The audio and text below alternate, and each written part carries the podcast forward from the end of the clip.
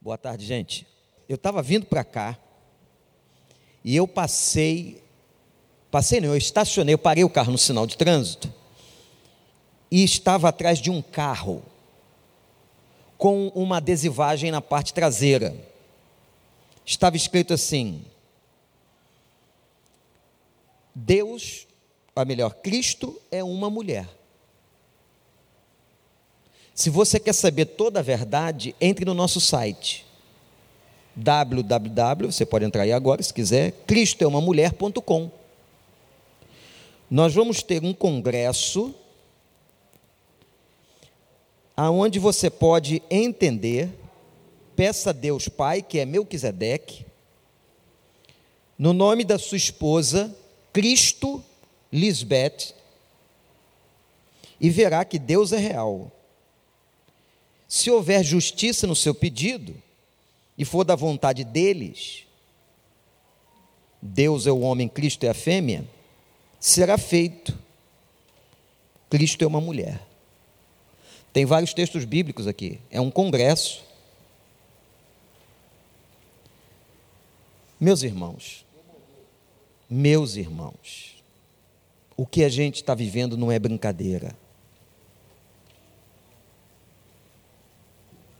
Nós estamos numa situação gravíssima. Gravíssima. Aonde a tentativa da desconstrução da imagem masculina. Será que alguém tem alguma dúvida? Se você for agora na praia,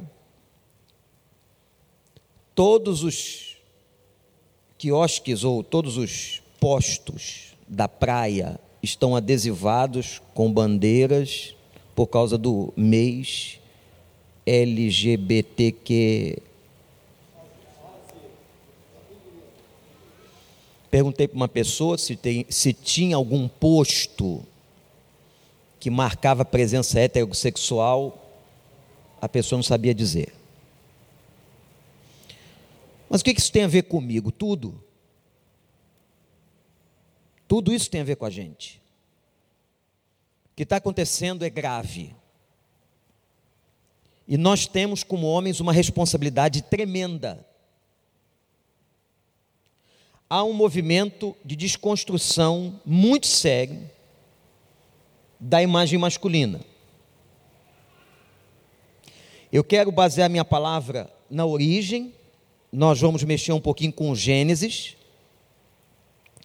mas eu quero falar primeiro da posição bíblica do homem, em duas direções. Você tem alegria que você é homem? Tem? Você sente essa alegria? É profunda? Ou você, quando fala assim, você é um homem, você fica meio desanimado? meio em dúvida, uma crise existencial. Você ainda tem essa crise existencial? Gente, graças a Deus, Deus nos fez assim. Aquele texto de Jeremias, que ele fala da formação do ventre, é muito interessante. Porque ali naquele texto de Jeremias, capítulo 2, parece que há um determinismo, uma direção de Deus na formação daquele que será macho ou daquela que será fêmea. Que é isso que nós acreditamos. Um dos problemas que nós estamos vivendo na sociedade contemporânea é a falta de referência. Ninguém mais tem razão.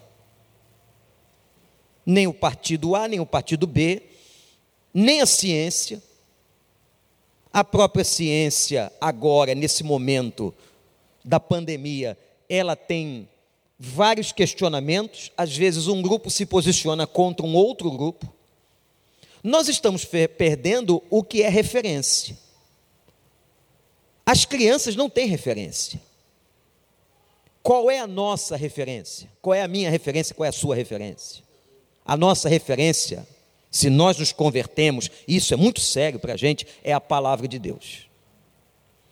Então, tudo que nós vamos pensar aqui, nós vamos pensar em relação à palavra de Deus, ao posicionamento da Bíblia. Uma vez chegou uma pessoa, um homem no meu gabinete, e eu estava conversando com ele, e ele foi para um aconselhamento, o aconselhamento pastoral, ele é um aconselhamento bíblico.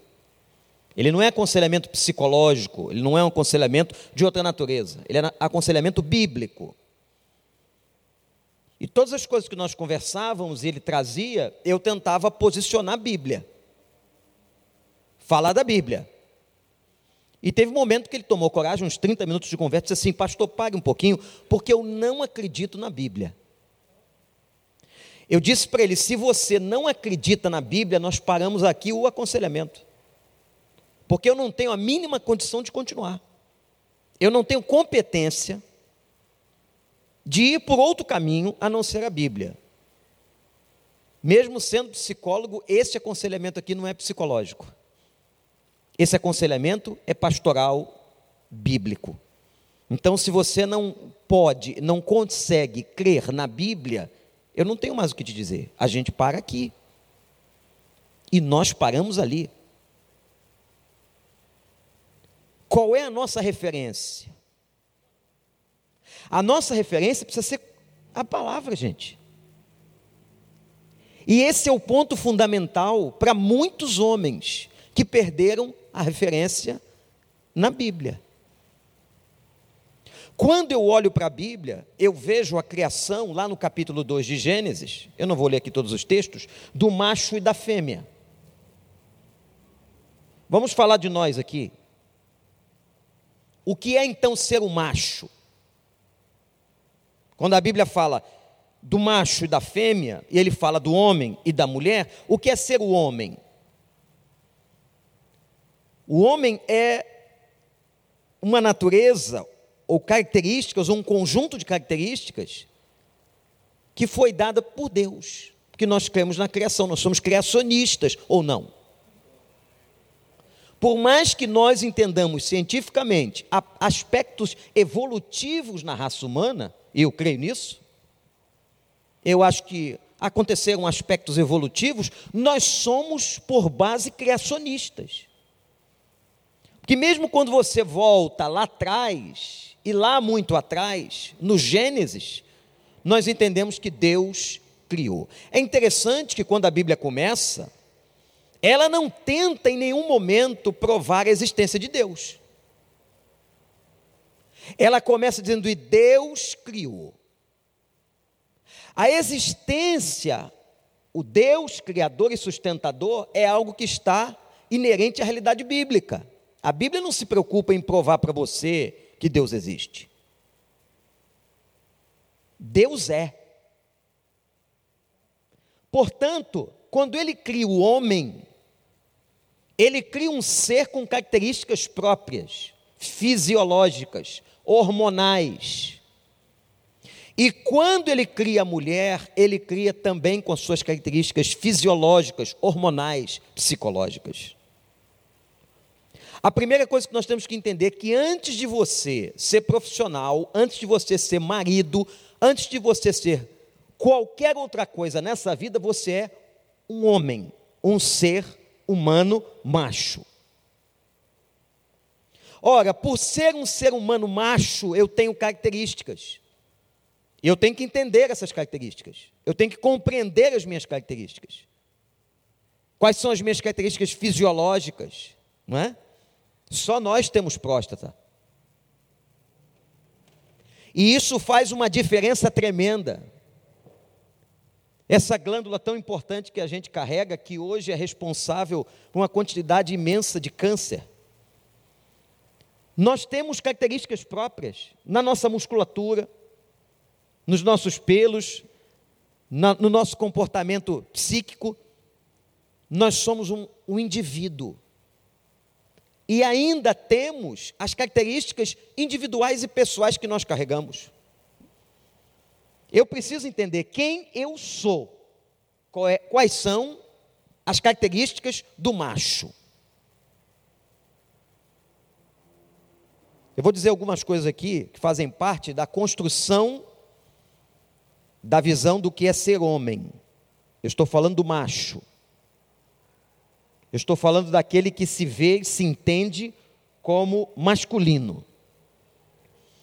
Por exemplo, prevalece em nós, isso comprovado até cientificamente, aspectos racionais.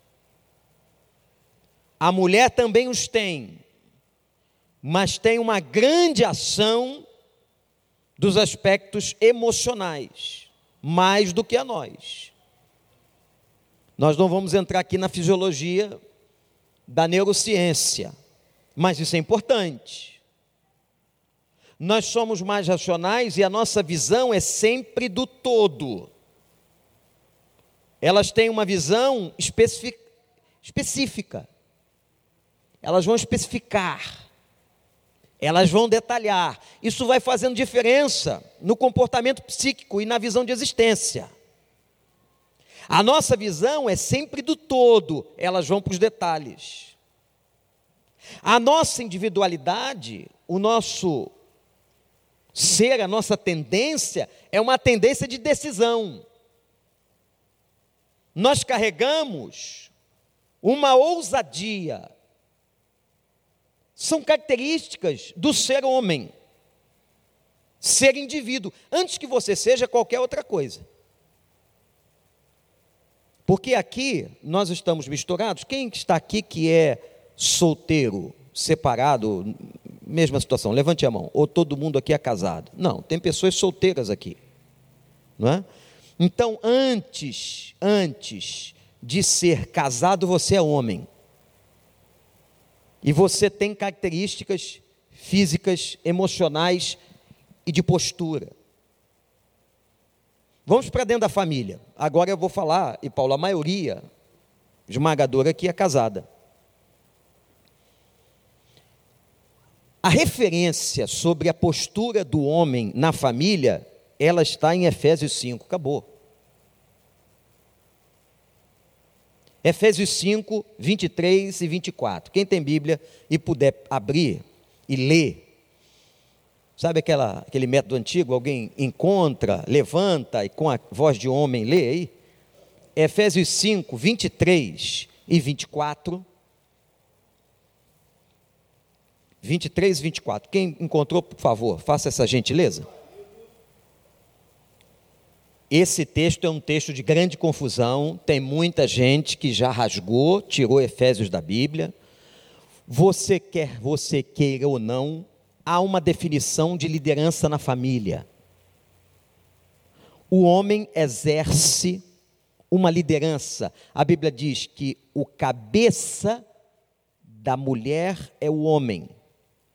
O cabeça da relação conjugal é o homem. E o cabeça da igreja é Cristo. Dado ao homem foi uma competência de sacerdócio, como foi dito aqui pelo nosso irmão da célula, de liderança, qual é a ideia do homem como sacerdote? O que é o sacerdote? O sacerdócio, o pontífice. A origem dessa palavra é a ideia do construtor de uma ponte. O sacerdote, ele é um intercessor. Ele é aquele que se coloca na brecha, responsável pela intercessão daquela casa. Então ele se levanta como líder, ele se levanta como pontífice, como a ponte, ou como sacerdócio intercessor diante de Deus. A Bíblia diz em Hebreus e respalda a ideia sacerdotal, dizendo que todos nós somos sacerdotes, inclusive as nossas mulheres também o são. Mas dentro da casa, no caso do casamento, existe o sacerdote responsável pela intercessão da família. Está claro isso aqui, gente? Está claro isso? Então eu tenho uma postura primária que é a postura do homem. Eu sou homem. E eu tenho as minhas características. Quando uma mulher casou com você, vocês que são casados, ela casou porque ela viu características em você e ela gostou. O problema é que tem alguns que depois de casado abandonam algumas características.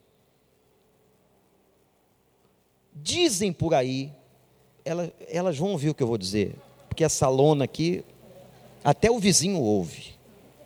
Mulher gosta de macho, de homem. Mas o que significa isso? Ela precisa da proteção, ela precisa do, da liderança, ela precisa dessa pessoa que ela escolheu, que essas características que ela amou, que ela cobiçou, se apresentem. Mas depois que o casamento acontece, as coisas se modificam. E alguns homens perdem exatamente aquilo que as mulheres admiravam. Quando nós falamos do homem ser o cabeça, a gente entra num ponto muito complexo porque há uma corrupção ou uma distorção histórica, não só do texto bíblico, como desse entendimento. E é isso que a gente precisa resgatar, gente. O que, que é o machismo ou o que, que é o feminismo? O machismo é corrupção da autoridade. Anote isso. O machismo é uma corrupção da autoridade masculina. Nenhum homem tem que ser machista, no sentido de que ele vai ser agressor, violento, inibidor, aquele cara que espanca a mulher, ninguém está falando disso. Nenhum de nós é a favor disso. Nenhum de nós quer oprimir ou vai ser a favor de um homem oprimir uma mulher, bater numa mulher, agredir uma mulher? De maneira nenhuma. O machismo é uma corrupção da autoridade de Gênesis. O fato de você ser líder não significa que você vai tratar com violência e agressividade a mulher. É dado a nós, é dado a nós o dever de amar. E num elevado nível, que a comparação é dura. Que possamos amar como Cristo amou a igreja. Isso é muito difícil. Depois o pastor Paulo, que é especialista, pode explicar a dimensão dessa expressão bíblica. Isso é extremamente complexo. Então ninguém é a favor do machismo. Ninguém é a favor do homem que é violento, agressivo. Como também um aspecto do feminismo. O feminismo também é uma corrupção da posição de ser fêmea ou de ser mulher. Irmãos, o que vem acontecendo não é de hoje. Leiam na história da antropologia ou dos movimentos feministas, vocês vão entender. Na década de 60, quando surgiu a chamada segunda revolução feminina, que foi liderada por Simone de Beauvoir, mulher de John Paul Sartre, que fez o movimento dos sutiãs em Paris, aonde todas as mulheres tiravam os seios para fora e jogavam os sutiãs fora. Numa demonstração de que elas buscavam uma liberdade, e aí nós temos que entender a sutileza do movimento e da coisa. Que elas ganhavam menos no mercado de trabalho era verdade, e é verdade, isso é fato. Existe um preconceito em relação à mulher, é fato que elas viviam às vezes até em cárcere privado, é fato. Que elas sofriam violências terríveis, como aqui no Brasil gerou a chamada Lei Maria da Penha, é fato. Mas o que acontece com o movimento é o movimento do pêndulo. O pêndulo, quando você solta o pêndulo do lado direito, ele bate no lado esquerdo. O movimento pedular é um movimento de extremo. Ele ora está do lado direito ou o pêndulo está do lado esquerdo. E a característica do movimento naquele contexto de 1960 era exatamente o de ir para o outro extremo. Quantos de vocês ouviram de sogras ou de mulheres dizendo o seguinte: filha minha não precisa de homem? Quer dizer, a visão sobre a relação estava absolutamente comprometida. Não é para isso que se casa. Não é com esse objetivo que se faz uma união. Mas já naquela época, aquela visão de um tempo para cá, de que a mulher tinha que ser independente, que a mulher não precisava do dinheiro do homem, tinha que ser independente ao homem, não podia estar pendurada a uma série de situações de dependência dentro de casa. Há um movimento histórico que vem de muito tempo com a desconstrução da posição do homem. E foi uma posição extremada que foi para o outro lado. Aí você diz assim, pastor, o, o que é que nós vamos fazer? Falei, tem que voltar para cá. Tem que voltar para a Escritura, tem que voltar para a Bíblia. O problema, por exemplo, da confusão de papéis do macho e fêmea, na concepção de muitos terapeutas e psicólogos comportamentais, é responsável pelo problema, em grande parte, da homossexualidade.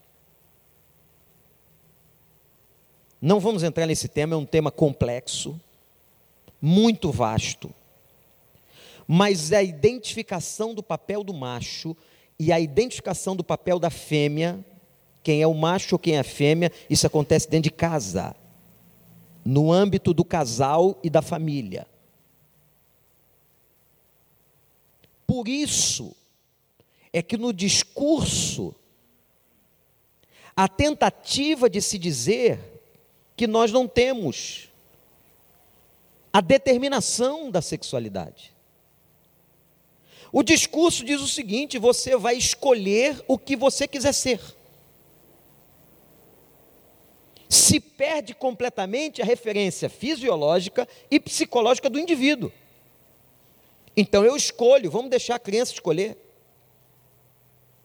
Ora, é claro que onde é que ele vê, primeiramente, o que é ser macho ou o que é ser fêmea? É no casal, é no pai e na mãe, ou naqueles que ocupam tal papel. Pode ser um avô, uma avó, mas é ali que eles aprendem. Se eles não têm essa referência, e vejam o papel da desconstrução, eu vou desconstruir a referência.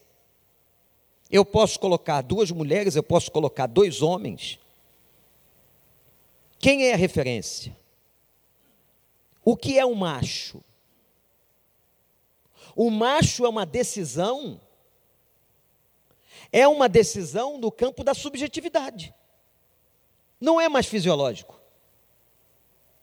Não basta ter o pênis para ser o macho. O macho é um acordo entre dois, que pode ser qualquer coisa. E aí o cara o cara vai escolher. Domingo foi feita uma denúncia nós tínhamos aqui um movimento grande, o culto da manhã, de que havia um homem no banheiro das mulheres. Mas um homem vestido de mulher. Mas as mulheres perceberam que não era um homem, era uma, uma mulher, era um homem. Mas ele tinha pênis, ele estava dentro do banheiro das mulheres. Como é que resolve? E se botar para fora, aí vem o delegado da delegacia de alguma coisa ou um processo judicial dizendo que nós os discriminamos. Mas as mulheres ficaram incomodadas que um homem entrou no banheiro das mulheres. Isso, isso acontecendo dentro do ambiente eclesiástico. Nós não estamos no ambiente do clube, nós não estamos na escola, nós estamos na igreja. E um homem que decidiu subjetivamente ser mulher, independente da sua constituição fisiológica, ele vai no banheiro das mulheres. É uma maneira de afronta social? É. E aí a solução foi dada rapidamente para uma pessoa. Vamos construir um banheiro misto. O que é um banheiro misto? Eu não sei. Quando eu construí, eu disse assim, mas quando eu construí, e se eu estabelecer um banheiro misto, eu estabeleci que é uma terceira possibilidade. Será que eu não estou concordando que a A, B e agora a letra C é possível? Olha que situação complexa que nós estamos vivenciando. Eu estou falando nós, igreja. Nós vamos começar uma série amanhã, muito curtinha, sobre a segunda carta de Pedro. Capítulo 1 ele fala da maturidade da igreja, segundo ele fala do anticristo e terceiro ele fala da volta de Jesus. É tão atual aquela segunda carta. O que nós estamos vivendo hoje é uma loucura para quem foi criado dentro de princípios bíblicos e familiares e cristãos. Agora, como é que nós vamos resolver isso? Só tem um jeito. Nós temos que voltar para a Escritura. E sabendo o seguinte, gente, quando nós voltarmos para a Escritura, nós seremos perseguidos. Eu já venho falando isso, pregando por aí há mais de 20 anos, de que o problema básico da perseguição acontecerá dentro do ponto da homossexualidade. Eu já falo isso há muito tempo, está gravado em vários congressos que participei. Perseguição se estabelecendo através disso. E é claro que entraram vieses diferentes, inclusive político, social, então, estão aí, nessa polarização louca de uma sociedade sem referência. Ora, uma sociedade sem referência, agora eu não. Eu me converti, eu aceitei Jesus como Salvador. Ora, a minha referência é o Evangelho, ou não? É Cristo. E quando eu vou para o Evangelho, o Evangelho me dá duas possibilidades: ou é macho ou é fêmea. Eu vou ficar aí. Eu não tenho outra possibilidade dentro do Evangelho. A nossa mentalidade ocidental, ela é muito mais poluída do que a sociedade, por exemplo, lá no Oriente Médio, que vai para o outro extremo do pêndulo com o machismo. Mas nós temos que entender que essa sociedade líquida, como diz o Bauer, né? uma sociedade em que nada é sólido, em que nada é consistente, nós temos que voltar para a Escritura. Nós temos que voltar para a referência, nós não temos referência. Há uma desvalorização do masculino muito clara. O carro que estava na minha frente. Jesus é uma mulher. Olha só. Rapidinho. Se você disser que Deus, na sua essência, ele é, ou essencialmente, homem e mulher, está correto, ele é macho e fêmea. Sai dele a essência do macho e da fêmea. Ele é, ele é muito mais do que isso. Ele é muito mais do que o macho ou a fêmea. Agora, Jesus, quando se encarna, quando ele é engarrafado, para que a gente possa entender, quando ele se humaniza, ele nasce menino. Isso não nos torna melhores do que mulheres, de, em absoluto. Mas ele nasceu menino. E agora há um grupo com a teologia dizendo para você que o Jesus que nasceu é a mulher de Deus. O que, é que a gente vai fazer com isso? O que você vai ensinar para os seus filhos? O que você vai ensinar na sua casa? O que você vai dizer para os seus amigos? Nós temos que ter uma posição, gente no meio dessa desconstrução. Nós temos uma desconstrução muito clara da posição do homem, muito clara. E o que, que aconteceu? Com esses ataques todos, esse processo de distanciamento da identidade do macho, muitos homens estão se retraindo. Hoje há quase medo de ser homem. Que quando você fala assim, você é homem, o cara associa aquilo com autoritarismo, com machismo, com violência, com agressão. Parece que é uma coisa inconsciente que está dentro de nós. Por isso que eu brinquei aqui no início e perguntei: você é homem? Você gosta de ser homem? Tem certeza?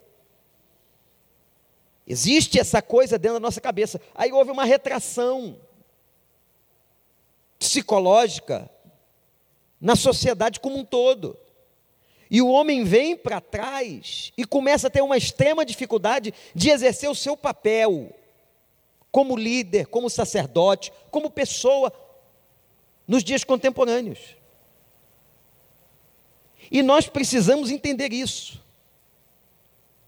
Esse processo de distanciamento e de crise de identidade. Qual é a articulação que está por trás? Isso não é teoria da conspiração, não. É uma articulação satânica. Gente, a nossa batalha é maior do que a gente pensa. O problema é mais sério do que a gente pensa. O problema é mais grave do que a gente pensa. Eu não sei quantos homens aqui passaram por processo de divórcio ou de separação. Sem querer trazer qualquer demérito a quem quer que seja. Talvez tenha sido a principal luta que eu enfrentei na vida conjugal. A luta por tentar exercer sacerdócio, liderança espiritual. De você precisar dizer ou se posicionar. Isso custa caro.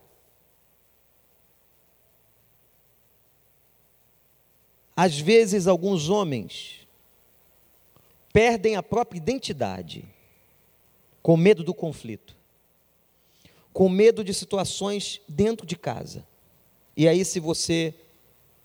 É você que vai avaliar a validade disso, é você que vai avaliar até onde você pode ir, até onde você pode ceder. Agora, o cara cedeu uma tal maneira que ele vira um capacho, que ele se esconde no fundo da sala, que ele não decide mais nada, que as contas bancárias estão todas em poder da mulher dele, que todas as decisões são tomadas pela mulher dele, que ele, ela vira realmente o pescoço da cabeça. Isso é uma questão de decisão individual. Mas é uma questão de retração.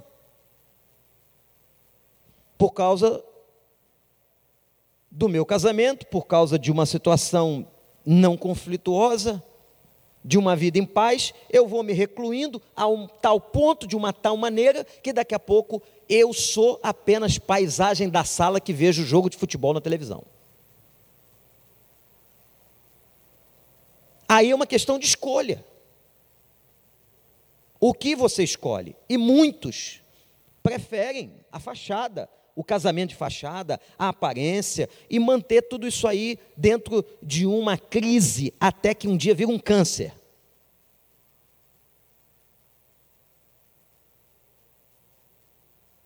Se há uma coisa que Cristo sempre combateu no seu ministério na terra, foi a hipocrisia. E a hipocrisia, ela se manifesta em várias áreas da nossa vida, inclusive na vida conjugal.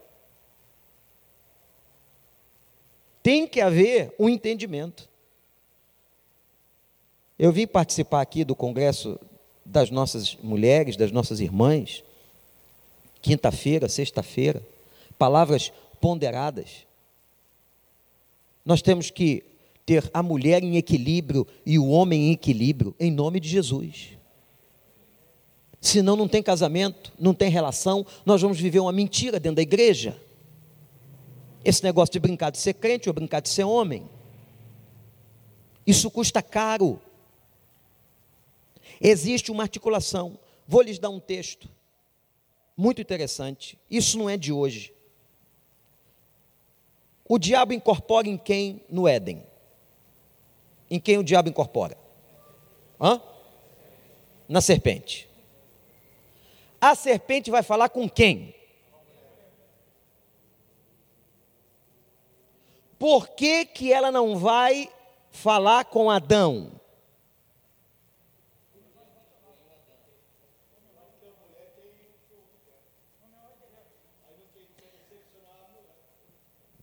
Existe aqui uma distorção de autoridade, uma incitação na distorção de autoridade. Vai até a mulher, e é a mulher que vai até o marido. Por que, que a serpente não foi até Adão para que Adão falasse com a mulher? Isso aqui é um indício de uma situação que tem que ser estudada biblicamente. Nós estamos num encontro muito rápido, né? a gente não tem como entrar exegeticamente em muitos textos, como eu citei há pouco, de Efésios capítulo 5, de Gênesis capítulo 2, e agora de Gênesis capítulo 3, no texto da queda. A serpente vai na mulher. Você pode entender como você quiser, mas que há ali uma iniciativa de distorção de autoridade, há. Aliás, há uma há um capítulo do livro que as mulheres, as suas mulheres estudam, no design divino, que fala disso. Não me lembro agora, não estou recordando qual o capítulo, se é seis ou sete, mas ali o autor, de uma, com uma propriedade teológica muito interessante, ele coloca essa distorção de autoridade no livro Design Divino, que é um livro muito bom, que trabalha o processo de personalidade da mulher, de função da mulher. Porque nós, se nós queremos uma sociedade em equilíbrio bíblico, a gente tem que trabalhar os dois lados e começar lá na criança. Olha a polêmica da semana, o comercial do Burger King. Por que, que o comercial do Burger King ele é extremamente forte? Porque ele toca com a criança, com a inocência da criança. Eles colocam as crianças para darem testemunhos de coisas que elas não conhecem que elas não têm habilidade cognitiva e nem habilidade fisiológica, não estão prontas para entender a sexualidade. Irmãos, isso se multiplica cada dia dentro das nossas igrejas, nossos gabinetes pastorais. Acabou um culto aqui, uma senhora me procura, chorando e querendo conversar, marcamos um gabinete. Ela disse que ela era casada com uma mulher e que elas tinham uma filha. Falei, como assim? Foi feita uma inseminação em mim e nós duas registramos. Então, o meu menino tem duas mães. Só que eu agora eu quero largar a vida eu entendi, aceitei o Evangelho. Hum. Naquele momento, naquele aconselhamento, imediatamente eu chamei duas pessoas para o gabinete. Eu chamei a Maura, que trabalha com criança, e chamei o pastor Tiago, que trabalha com aconselhamento. Fizemos ali um grupo, disse, nós precisamos ajudar essa irmã, que agora aceita o Evangelho e a preocupação dela era a seguinte: quando ela chegar no ambiente das crianças e ela começar a ver que cada criança tem um pai e uma mãe, ela começará a criar um guia de comparação em relação à sua realidade. A tendência dessa criança, quando ela vê que as outras são diferentes dela no trato familiar, é distanciamento. Então a gente tem que acolher a criança que não tem culpa de nada. Que na certidão de nascimento carregará o nome de duas mulheres. E o pastor Tiago, para caber ali um relacionamento discipular diferenciado. Pois bem, a moça se decidiu e ficou. Recentemente, isso tem uns quatro, cinco meses. Recentemente ela volta, ainda com muito choro, com muita dor, dizendo: Eu estou sendo pressionada pela decisão que eu tomei. Porque o grupo que eu convivia, que era um grupo equivalente, não aceita a minha decisão pelo Evangelho. Eu falei, mas o que você quer? Eu quero continuar na minha decisão pelo Evangelho. Falei, então a luta é essa. E sabe qual é o sonho dela? É um casamento. Aliás, se tiver algum solteiro aqui, é uma boa batalha. Uma boa luta. Mas Vejam onde nós estamos vivendo. A coisa começou a adentrar as portas da igreja. Nós não estamos mais falando daquilo que acontece no clube, na rua. Não, nós estamos falando das coisas que estão acontecendo no nosso contexto. E só tem um jeito, gente: é voltar para a Bíblia. O homem, enquanto macho, suas características. A Bíblia fala do pecado como aquele que alterou as nossas estruturas. O pecado alterou a natureza. O pecado trouxe consequências para a natureza, trouxe consequências fisiológicas. O nascimento de uma criança com uma síndrome. Aí você vai perguntar, mas pastor, por que, que alguns sim outros não? Aí nós entramos num aspecto da soberania de Deus que nós não temos poder para discernir. Por que, que Deus deixou isso acontecer nessa casa e não deixou acontecer nessa casa aqui? Eu tenho até uma teoria bem humana. Eu acho que as casas que isso acontece, de nascer uma criança na excepcionalidade, são casas em que as pessoas têm uma força de personalidade muito forte, muito. Porque para aquela luta da vida, aquela situação. Ontem eu estava num consultório médico, um menino ia fazer um exame, o menino precisava pingar colírios de dilatação nos olhos, mas ele tinha uma espécie de paralisia cerebral, a luta daquele pai. As pessoas se levantavam e saíam de perto, mas aquele pai ali, conversando, só ele sabia conversar com aquele menino, só ele. Ele já sabia quando dizer sim, quando dizer não, quando resistir, quando ser mais amoroso. E eu sentado na frente, a enfermeira chegou e disse assim: O senhor não quer sair daí? O senhor não quer sair daí? Irmão Paulo foi comigo até a clínica lá em Botafogo. Eu fiquei pensando, meu Deus, um pai como esse tem que ser muito pai. Ele não pode ser só pai. Deu para entender? Ele tem que ser muito pai. Ele tem que abrir mão de um monte de coisa, porque aquele menino não era um menininho. Era um adolescente crescido, que falava alto, que envergonhava, sabe como é que é? E aquele pai ali, firme, resoluto, cheio de renúncia, de vontade. Tem que ser muito pai. Quando acontece um negócio desse, acho que Deus está vendo aquela família ali, aquele cara é forte, aquela mulher é forte. Mas o pecado deteriorou. Isso também no que diz respeito ao gênero humano, à sexualidade humana, às anomalias. Nós temos essa discussão hoje no esporte, por exemplo. Será que essa mulher que está aqui pode jogar com a gente? Ela é homem, ela é mulher? Será que ela pode competir com mulheres? Isso está acontecendo agora para as Olimpíadas, que vão acontecer no Japão. O pecado vai deteriorando as estruturas fisiológicas e as estruturas emocionais e espirituais. Ponto.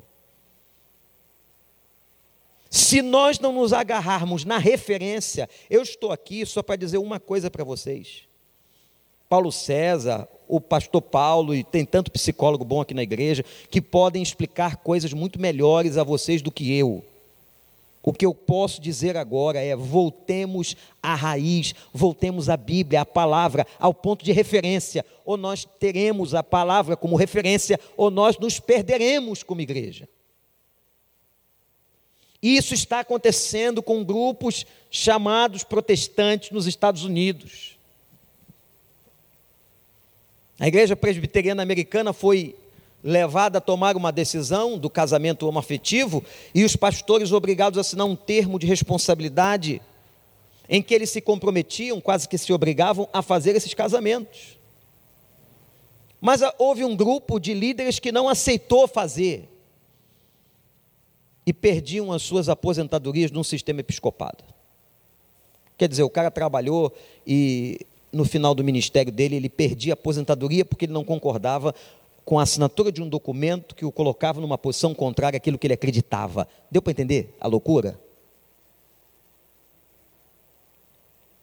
E é isso que nós estamos vivendo. O preço será caro. O preço será elevado. Nós estamos num processo escatológico, não tem jeito. A gente tem que entender isso. O contexto da igreja. Daqui, gente, é só para pior nada. Nós vamos é daqui a pouco adentrar nas regiões celestiais em Cristo Jesus. Esse é, é, é o fim da história. É o fim da história. Nós vamos adentrar, nós vamos. Isso tudo vai sambar, vai dançar isso aqui. Agora, até chegar esse momento que as portas do céu se abrirão, nós vamos ser perseguidos. Nós vamos ser vilipendiados, como diz a Escritura. O problema é que nós achávamos que isso ia acontecer sim, mas com outra geração. Não é verdade? Ah, isso vai acontecer tão bonito ver a história de um mártir, mas eu não quero meu pescoço na guilhotina. É tão legal saber que não sei quem foi para a arena dos leões, mas eu não quero ir. Eu sei que isso tudo aqui, de Mateus 25, 26, vai acontecer, mas não comigo, vai acontecer com outro. Nós achávamos que nós estaríamos isentos. Nós estamos no processo, gente. E ainda é o princípio das dores. É só o princípio das dores. O que, que a gente tem que fazer? Voltar para a raiz. Voltar para a escritura. Voltar para a palavra e ser homem.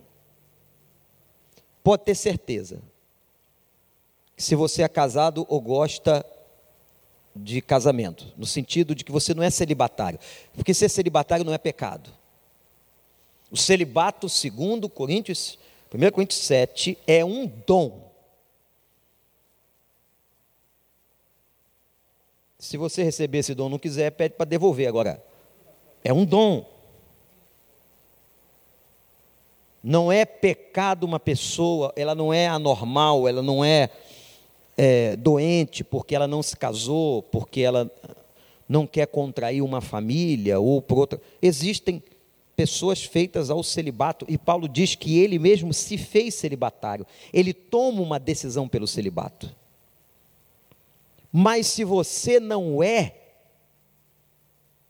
mulher gosta de homem. O que o homem? Aquilo exatamente que você é, que você tem, que você pode dar a ela como indivíduo, como pessoa, como psicológico.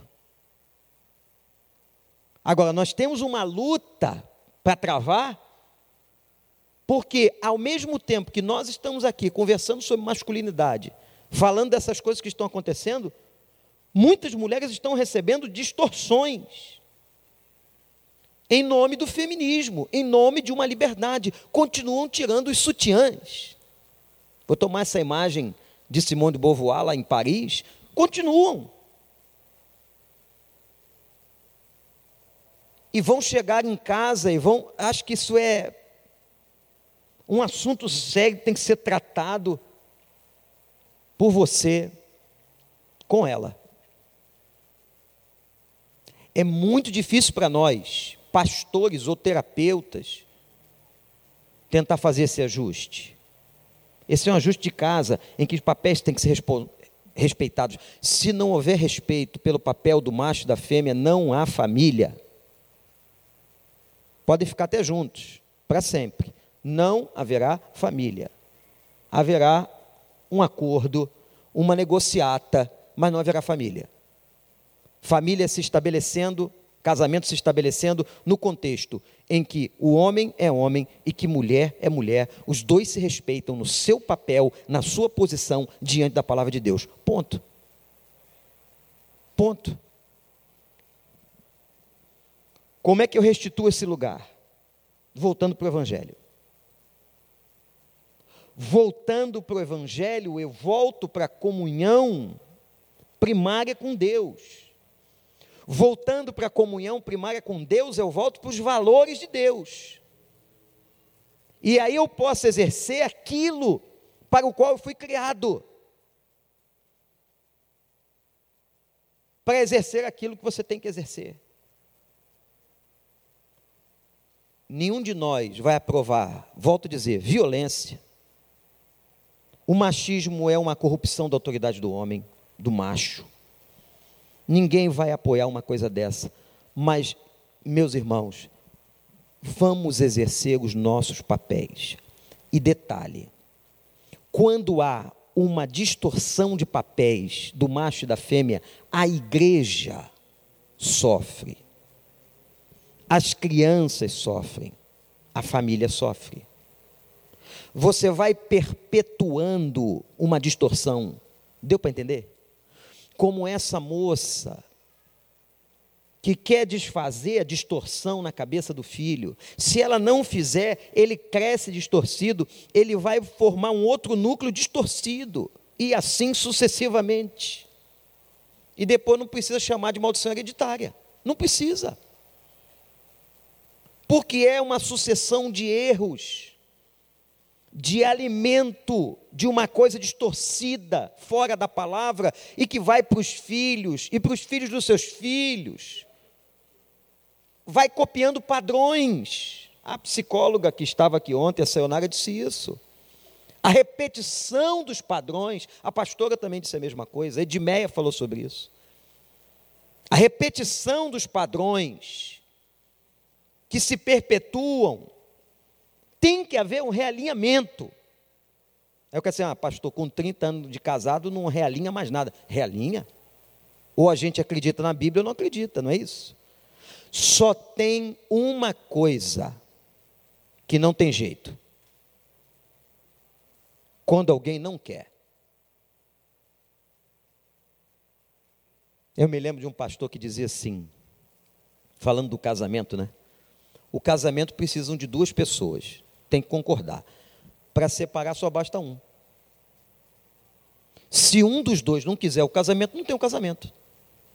Se os dois quiserem casar, vão casar. Mas para separar, basta um não querer, um deles. Um deles. Por isso que é fundamental essa consciência de realinhamento no casamento entre você e tua mulher, entre as mulheres da igreja os homens da igreja, em que em Cristo não há homem e mulher nesse sentido, não há como competir, ninguém é melhor do que ninguém. Agora, nós somos diferentes. Nós somos machos e fêmeas. Nós aqui machos e elas fêmeas. Nós temos um padrão bíblico de comportamento, nós temos um padrão psicológico de comportamento,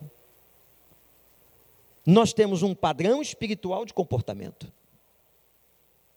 E nós temos um ensinamento para passar. Isso é fundamental. Agora, vamos resgatar Existem cursos aqui na igreja do resgate da masculinidade. Não é isso, pastor Paulo? Resgatar a masculinidade, como o resgate da feminilidade da mulher. E o interromper das distorções. Mas, meu irmão, agora deixa eu falar particularmente com você. Você tem que tomar uma decisão. Porque o, o Davi colocou aqui de uma maneira muito precisa o papel da igreja. A igreja não salva. Quem salva é Cristo. A igreja dá ferramentas. A igreja dá ferramenta para os homens, dá ferramenta para as mulheres, dá ferramenta para as crianças, dá ferramenta para o jovem. Agora, Pastor Douglas, se eu não quiser assumir a ferramenta e não quiser a instrução, eu estou fora da instrução. Se eu não assumir o papel, se eu não pegar a ferramenta que me foi dada. E nós temos tido aqui, graças a Deus por isso, eu louvo a Deus pela vida desses pastores que estão aqui, de vocês líderes, muitas ferramentas abençoadas, muitas. Mas a questão é outra, perpassa pela decisão de pegar a ferramenta, de assumir um papel, de realinhar com Deus. Isso é individual, isso não é coletivo. O Davi pode fazer, o Clóvis pode fazer, mas você pode não fazer, eu posso não fazer, o Marcos pode não fazer. Tem que haver uma decisão. E se estabelecer um realinhamento de postura, de posição, é algo difícil, cansativo às vezes e fundamental. Então eu posso realinhar depois de 30 anos, posso. de relação. Eu posso realinhar depois de 60 anos de vida, ainda solteiro? Claro que pode. A minha posição como homem, a minha posição como melhor, homem de Deus. Quando o profeta ia chegar na cidade, alguém disse: Existe um homem de Deus nessa cidade. Antes de ser de Deus, era homem. Amém? Antes de ser de Deus, era homem. E ficou melhor, porque era homem de Deus. Homem de Deus, essa expressão é o homem entregue nas mãos do Senhor. Homem de Deus é um homem pertencendo ao Senhor, e o Senhor é o Senhor dele, é o que mexe com a mente dele. Nós temos um cabeça, que é Cristo. Então você é o cabeça na sua casa, você que é casado, você é líder, mas você tem um cabeça. Quando nós estávamos ouvindo aqui os testemunhos de vocês, falando dessa conexão da célula, da importância da comunhão, da intercessão, da palavra, é isso aí, é retomar a Gênesis, a raiz, é voltar para lá. Porque hoje nós estamos numa sociedade absolutamente sem referência, aonde nada é identificado. E agora estamos no problema grave sobre a identificação na sexualidade. Não há mais, é você que escolhe quando nasce. Que nome terá na certidão de nascimento? Não terá. Não terá. Depois ele escolhe o que ele quiser ser. Ele nasceu com pênis, mas se quiser ser Ana, não tem problema. Entendamos que isso é histórico, é um processo demoníaco, diabólico, de desconstrução da postura e da posição do homem. E que entrou dentro da casa. E é claro que se você destrói a pessoa, você destrói a ideia de família, a ideia de igreja. A igreja só existe por causa da família. É o ajuntamento de quê? De famílias. Não importa se a sua família tem um ou dois. O conceito de família é muito interessante. Muito interessante. Portanto, gente, esse resgate tem que ser feito. Eu acho que o propósito desse encontro, eu vejo isso como pastor aqui na igreja, e louvo a Deus pela vida do Paulo, do Davi, de todos que estão liderando, é a tentativa desse resgate da nossa masculinidade, da gente assumir uma postura de quem nós somos. Não podemos aceitar essa crise de identidade social. Eu sou homem. E eu não tenho que ter vergonha de dizer que sou homem. Eu tenho que ter alegria e dizer, Senhor, obrigado, porque me fizeste assim. E cada mulher vai dizer isso dela mesma. E ela não é melhor e não é pior. Ela não é inferior e nem superior. A ideia da ajudadora da costela, né? Onde ela sai, é a ideia exatamente do equilíbrio. De não estar acima ou não estar abaixo, mas estar ao lado. Essa é a ideia. Então, todo machismo ou todo feminismo é uma corrupção de autoridade. A medida certa é voltar para o Evangelho. Está muito difícil. Tem gente aqui que possivelmente tem irmãos le levando surra dentro de casa no sentido de como é que eu vou fazer com meu filho, com a minha filha, como é que eu vou. Volta para a palavra homem de Deus. Volta para a palavra, volta para a oração, pede misericórdia. E outra coisa, nós estamos aqui no mesmo barco. Eu não, eu não sou doutor expert nisso, nem Paulo, nem Davi, nenhum de nós. Nós estamos aqui no mesmo barco, tentando nos ajudar mutuamente, ministrando, como diz o apóstolo Paulo, uns aos outros. Cada um de nós aqui manca num calcanhar. Cada um de nós aqui. Isso é uma outra coisa que nós temos que entender como igreja, como povo de Deus. Eu sempre repito, já devem ter me ouvido várias vezes aqui na igreja, lembrar a historiazinha que o Shed trouxe para cá. Mas eu já tinha ouvido ele pregar isso num congresso de pastores, quando ele fala de Jacó, que naquela luta com o anjo, o anjo fere a sua coxa. E a Bíblia diz que ele passa a mancar. E o Shed termina de uma forma genial numa sacação espiritual tremenda de interpretação do texto, ele diz assim: nunca confie num homem que não manque. Eu sempre repeti isso. Nós não estamos falando de outra pessoa, estamos falando de Jacó, aquele que a partir daquele momento do Val de Jaboque, agora é Israel. E Xé dizia: nunca confie num homem que não manque. E ele dizia: todos nós mancamos. Todos nós que estamos aqui. Nós temos que rever, e cada um tem que rever a sua própria vida, o seu próprio aleijão. Qual é o teu? Adultério, pornografia. A gente sabe quais são os aleijões mais presentes no macho a falta de autoridade, o descompromisso, sei lá, qual é o nosso aleijão, e colocar esse aleijão diante de Deus, diante do Senhor,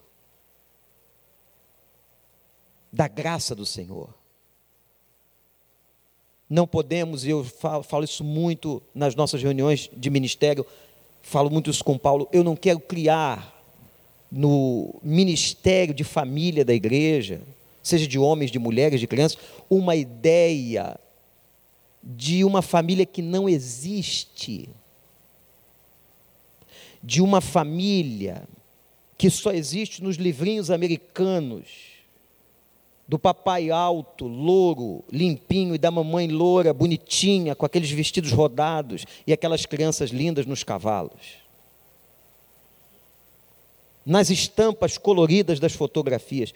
Essas ideias não podem permear o nosso imaginário do que é a igreja, sabe por quê? Elas afetam e destroem aquilo que realmente poderíamos ser. Porque quando eu me vejo perfeito ou penso na perfeição, quem é perfeito não precisa de reforma. E sabe quem é perfeito na igreja? Ninguém.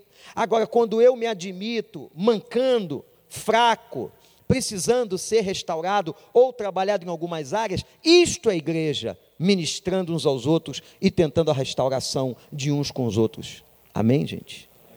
Um bando de homens que mancam, mas que mancam na presença do Senhor. Uma coisa é você mancar fora da presença do Senhor, outra coisa é você mancar na presença do Senhor. Aconteceu um negócio comigo, vou contar para terminar essa experiência. Teve um irmão que veio para cá de uma outra congregação.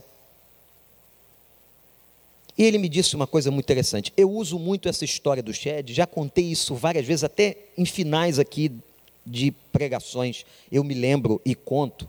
Eu acho que ela é muito edificante quando ele fala: nunca confie no homem que não manque. Esse esse, esse rapaz, essa pessoa que veio para cá, nunca, nunca tinha ouvido eu falar sobre isso. Depois eu fiquei sabendo.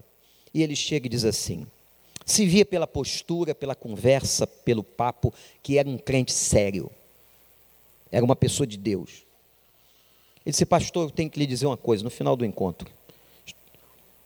Estou vindo para cá, fiz questão de estar com o senhor, lhe conhecer melhor, quem é o pastor, e que o pastor me conhecesse também. Sou crente há muitos anos, etc, etc. Mas eu quero que o senhor saiba que eu vim para cá debaixo de oração. Falei, que bom. Então você veio para cá com a aprovação de Deus na sua vida e a sua família. Exatamente. E eu quero dizer para o senhor que eu coloquei diante de Deus uma pergunta: quem é este pastor? Quem é este homem que vai agora liderar minha família? Que não é perfeita. Eu sei que ele também não é, mas eu quero saber quem ele é. E foi muito interessante a resposta que eu ouvi. Esse homem, sem saber, que eu várias vezes usava essa expressão que o Shed diz, dizia, já está na glória. Nunca confie no homem que não manque. Ele virou para mim e disse assim: Deus me disse, este é meu servo que manca na minha presença. Nenhum de nós é perfeito. E o que eu mais quero aqui é que jamais tenhamos uma igreja de mentira. Mas que sejamos homens. Não dá para pregar agora, Paulo. Mas a gente fica para um outro dia. Quando Davi chamou Salomão. E ele usa uma expressão que está no hebraico muito interessante. E falou um monte de coisa para ele lá em Reis. E disse assim: Seja homem. Seja homem. Não deixa ninguém pregar sobre isso, não, eu volto outro dia. Seja homem. O que ele quer dizer com isso? Seja homem. Assuma. Lembra do teu pai? Dizendo para você: seja homem. Não minta, não falseie. Tem que assumir, assume. Dá a cara a tapa. Encara. Se coloca para ser questionado. Seja homem. É isso que está faltando. Está dando para entender? Será que eu estou conseguindo chegar no coração? Não é que sejamos perfeitos, mas uma coisa faço. É Paulo, prossigo para o alvo pelo prêmio da soberana vocação. Eu tenho, diz Paulo, um espinho que me esbofeteia, para que eu não me ensoberbeça. Ele diz o motivo. Todos nós mancamos. Todos nós temos deficiências na nossa hombridade. Nós temos que estar muito atentos ao que está acontecendo e resgatar e dizer assim: Senhor, eu manco, entrego a Ti porque há coisas que você pode consertar e outras não. Há coisas que você é responsável e outras não. Há coisas que você colheu sem plantar. E há coisas que você colheu porque plantou. A lei da semeadura é muito interessante. Nem tudo que você colhe foi você que plantou. Você colhe o que planta e colhe o que não planta também. Como aquele menino que está nascendo agora, lá na família do traficante. Ele não tem nenhuma culpa que o pai fez essa escolha. Ele está herdando uma situação caótica de um traficante, familiar, física, estudantil, social e etc. Ele está ali. Por isso que quando a gente olha a justiça do mundo, o que, que a gente fala? Maranata, ora vem, Senhor Jesus. Não tem outra coisa. Maranata, ora vem, Senhor Jesus. Agora, gente, vamos resgatar, vamos voltar para perto dele. Mancar, sim, mas na presença do Senhor. E não interpreta errado, não, hein? Mancar aqui não é ver do pecado, não. Não dizer, o pastor deixou a gente mancar, então, ó, vou mancar essa noite com a vizinha. Tem nada a ver. Nada a ver. Coração sincero de quem quer ser homem de Deus. Outra pregação, anota aí, Paulo. Vai anotando, não deixando ninguém pregar. Homem de Deus. Homem de Deus. Eu sou homem de Deus, ou não? Você é? Só você responde. Então assume, resgata, volta, que Deus nos abençoe, que Deus nos dê força, que Deus tenha misericórdia de nós, que Deus resgate isso. A luta é grande, o inferno está se mexendo aí, gente. Atingiu as nossas casas, não tem mais jeito. Já entrou na igreja. Ah, vai entrar, vai entrar nada, já entrou. Olha essa moça, que sofrimento. Que sofrimento dessa moça. Gente, partiu. Sabe aqueles aconselhamentos, Paulo, que a gente chora. Ela chorava e eu chorava do lado de cá. Aí o Tiago chorava. Todo mundo chorava. Porque que, que angústia. Que terrível. Ela tinha uma certidão ela tinha um menino, tem um menininho. O menininho vive agarrado nela. Ele tem medo do social. Existe uma questão social com o menino. É claro que alguma coisinha está acontecendo naquela cabeça. Ele está vendo que tem coisa diferente. Tem coisa diferente. Não é igualzinho aos colegas. Tem coisa diferente. Não vai entrar na igreja, não. as coisas já estão estabelecidas dentro. Sabe por quê? Entende uma coisa? A porta está aberta, vai entrar quem tiver que entrar. E que bom que entrem, que bom. Nunca coloque um bêbado para fora da igreja, um homossexual para fora da igreja. Nunca, nunca, jamais. Tem um que está frequentando aqui, fica lá no cantinho dele, medo, com muito medo de ser rejeitado. Mas é aqui que ele tem que estar, porque se há um lugar que vai pregar para que ele possa ouvir, e o evangelho, não sou eu, o evangelho mudar a mentalidade dele, ele tem que estar com a porta aberta para ele. Deixai vir a mim os cansados e sobrecarregados, eu vos aliviarei. Ele que alivia, gente. Ele. Vamos acolher, vamos amar, mas vamos ser firmes no Evangelho. Se alguém perguntar qual é a tua posição, é essa. Eu sou homem, homem de Deus. E não esqueça, quem gosta de mulher aqui, que tem uns que são celibatários, não é que não gostem, mas tem outra visão. Mulher gosta de homem. E quando você casou com ela, havia uma ideia na cabeça dela sobre quem você era. Um homem disse uma vez para mim num retiro de casais: quando eu resgatei a minha posição de homem na casa, eu resgatei o meu casamento. Isso acontece. Não é com todos, mas acontece. Pode acontecer com a sua vida também. Vamos ficar de pé? Vamos orar? Obrigado, viu, gente? Obrigado pela atenção. Sábado à tarde, obrigado, Pastor Paulo, Davi os irmãos que estão na liderança do ministério. Estamos aí, homens mancando, mancando na presença de Deus. Não somos nenhum de nós perfeitos, mas buscamos o Senhor. Senhor Deus, obrigado por essa tarde. Que o Senhor possa ajudar a cada um de nós a sermos aquilo que o Senhor nos criou para ser. Homens de Deus.